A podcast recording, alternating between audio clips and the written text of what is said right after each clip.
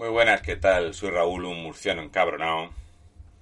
Y antes de que os enteréis de forma desagradable, os quiero comentar un detalle.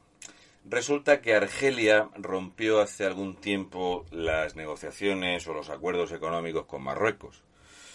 Pues bien, Argelia cierra el espacio aéreo a cualquier aeronave marroquí. Argelia desplaza tropas a la frontera y Argelia está ahora mismo en estado de pre-guerra. Y sí, resulta que tenemos nuestros dos vecinos de abajo con Brahim Gali tocándonos a la puerta y tenemos a Marruecos en actitud hostil contra Ceuta, Melilla y Canarias y tenemos a Argelia que no le tolera ni una más a Mohamed VI. Mientras tanto tenemos la parte este de Baleares que se la quiere apropiar Argelia y la parte sureste de Gran Canaria que se la ha quedado Marruecos y ha empezado a perforar justo antes de la erupción del volcán. A todo esto España, que ya tiene bastantes bancos pintados de colores y bastantes semáforos con falda, tiene al ejército hecho unos zorros. Si nos vamos a nuestro vecino pobre del oeste, Portugal, que Portugal es muchísimo más pobre que nosotros. Pero los portugueses no tienen problemas con la bandera.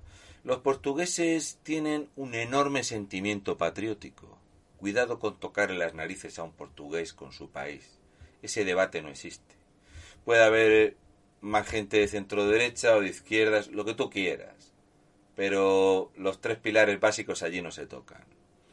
Resulta que Portugal, que es un país mucho más pobre que el nuestro, se está rearmando.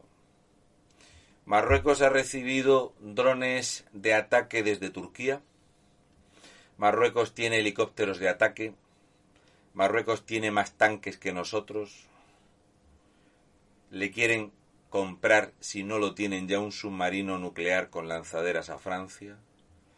Y en España tenemos a Margarita Robles, que es una vergüenza andante, que se dedica a evadir impuestos, tenemos un gobierno que ha abandonado al ejército, tenemos un Estado que odia al ejército, a los legionarios, que tiene abandonada la Guardia Civil y una situación precaria para defender este país.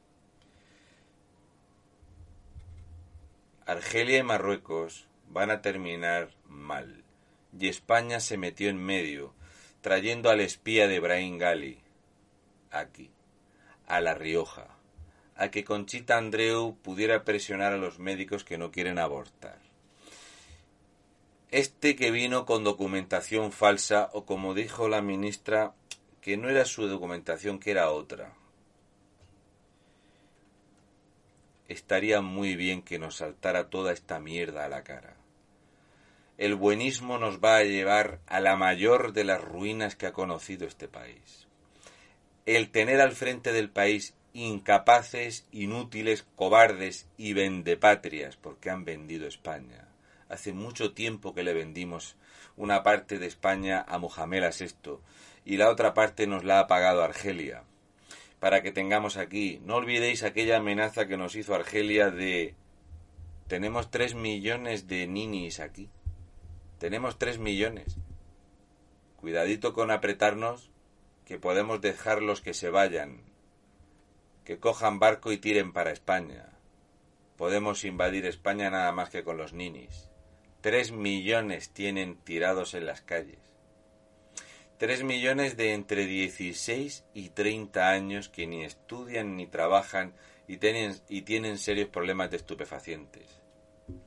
Ya que estamos viendo si va a haber violencia de género en un parto, según Irene Montero, o estamos viendo si Pedro Sánchez va a estrenar muchos pantalones fit, fit, fit con sus nuevos trajes de corte italiano. Todo lo que nos pase es poco. Luego no digamos eso de no podíamos saberlo, como en Canarias, que no se sabía que íbamos a tratar a los canarios como una mierda en comparación con los inmigrantes ilegales que una de cada ocho embarcaciones viene con droga. Nah, no se podía saber. ¿Qué va? ¿Qué va? ¿Qué va? Vamos a hacer enseguida otra manifestación pagada por el PSOE en Chueca. con los mismos que hacen las manifestaciones comunistas. Qué vergüenza de población en este país. Qué vergüenza de Partido Popular y su oposición de Chichinabo. ¿Esto lo solucionamos los españoles?